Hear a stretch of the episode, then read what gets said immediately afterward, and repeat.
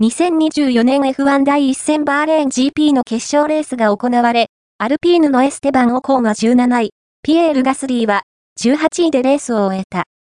投稿、ガスリー、結果は予想通りと言えるかも。望んでいた位置にはいないので、進み続けるしかない。アルピーヌ F1 第1戦決勝は、オートスポートウェブに最初に表示されました。